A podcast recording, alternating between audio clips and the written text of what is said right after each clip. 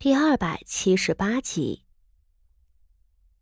冯家身为京城最煊赫的望族之一，冯正儿又是要嫁给皇子做正室的，这场婚事自然备受世人瞩目。而萧妃为了给六皇子造势，干脆花了大价钱将婚事筹备的无比热闹，邀请了满京城的贵胄们前来观礼。皇家的婚礼一向声势浩大，而冯家和皇室的联姻，在众人眼中显然有着更多的含义。与其说是冯家和皇室做亲，不如说是冯家和萧家做亲。冯家步入了夺嫡这个没有硝烟的惨烈战场，也标志着六皇子这个十一岁的幼子。站在了和两位兄长对立的位置上，太子殿下和誉王殿下两人针锋相对的局面，或许就此会被打破，而随后迎来的将是三足鼎立的平衡，还是一场前所未有的混战。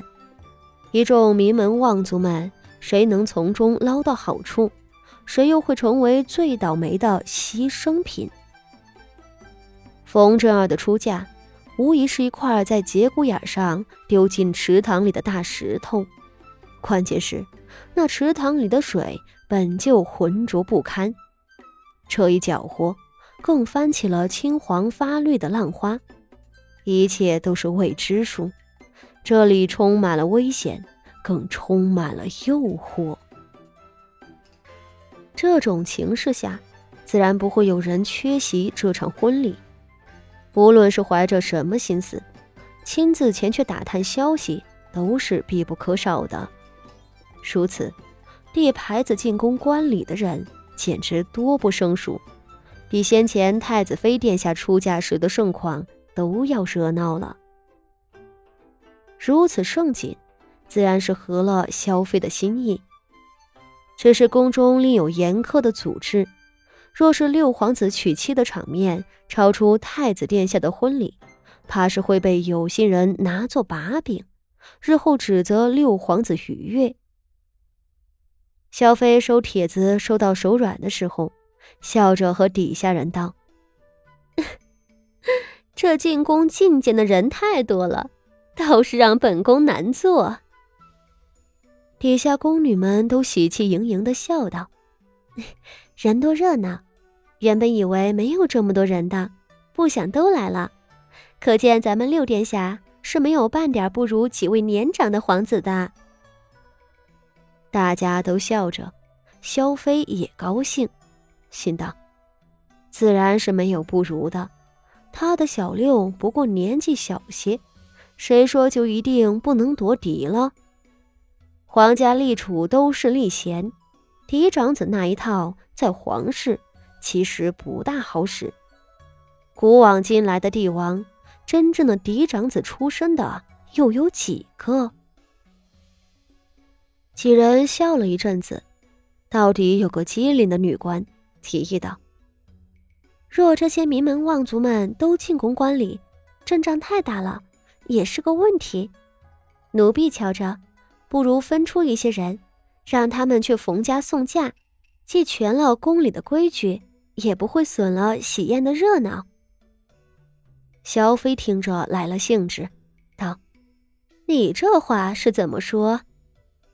那女官笑道：“如今是秋天，冯小姐出嫁的日子又靠近重阳节，咱们不如趁着嫁娶当日，在冯家设一场菊花赏，请贵人们前去赏花，实则是送嫁了。”如此进宫的人数少了，旁人说起来也不会指责六殿下逾越。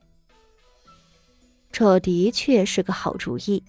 萧妃听得笑意更浓，眼珠子一转道：“那就依了你。这去冯家送嫁，可比在宫里赴宴更有意思。如此也是给冯家长了脸面了。”萧妃下了决定。下头人自然赶紧着安排起来，又忙着给冯家送信去。九月初五的日子一天天的近了，京城的贵族们都接了两份请帖，有宫里萧妃娘娘分送的，有冯家送过来的。傅老夫人各自打开瞧了两眼，丢在了桌上，冷笑道：“哼，萧家倒真扯起了虎皮，谋大事了。”对萧家这个曾经的姻亲，傅老夫人是越发瞧不上眼了。萧家是握着兵权的，门第显赫，但却不料到，那萧妃娘娘被这种显赫冲昏了头脑，竟要去夺那个九五之尊的位子。六皇子还不到十二岁，大张旗鼓的娶了冯家的女儿。将冯家一同拉入了战局。萧妃娘娘这份魄力，着实让人不得不注目。只是，伴随着野心的，往往是万劫不复的危险。想夺皇位，就凭萧家和冯家。不说萧家起事晚，上头的太子殿下和誉王殿下两位，本就比六皇子年长十几岁。身后母族煊赫，党羽庞大，六皇子斗得过哪一个？哎，萧家竟真是铁了心要夺嫡，从前我还不太相信呢。傅老夫人下头坐着的傅守仁也跟着叹气，道：“这萧家呀，不过是一个没有底蕴的暴发户。”骤然富贵之后，恰巧萧妃娘娘又生了皇子。原本按着萧家的命数，让六皇子做个闲散亲王，将来安安稳稳的也就是了。偏偏他们不甘心，还千方百计的求娶冯家女。傅守仁这段日子正意气风发，整个刑部都听命于他。皇后御下的几位同窗素日来也很关照他，甚至前日还有人帮着他在圣上的跟前美言了几句。圣上也透露出想要尽早将他擢拔为二品尚书的意思。这人往高处爬，副手人走得高了，心境和从前也大不一样了。从前他是个小门小户，好不容易攀附了萧家。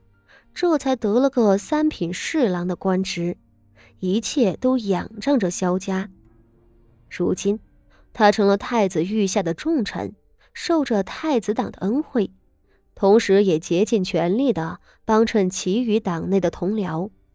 他要考虑的不仅仅是自个儿的一官半职，而是整个大局。他必须时刻保持清醒。看清楚朝堂的一切风吹草动，对太子党、誉王党以及即将并入战局的六皇子党羽们的动向了如指掌，对任何危险的前兆心生警惕。其次，他还要揣度将来的局势变化。如今太子殿下和誉王殿下面上是一派祥和，似乎是偃旗息鼓了。可谁知道誉王殿下又在暗中酝酿着什么呢？这一回冯家嫡女的出嫁，又会引发怎样的动荡？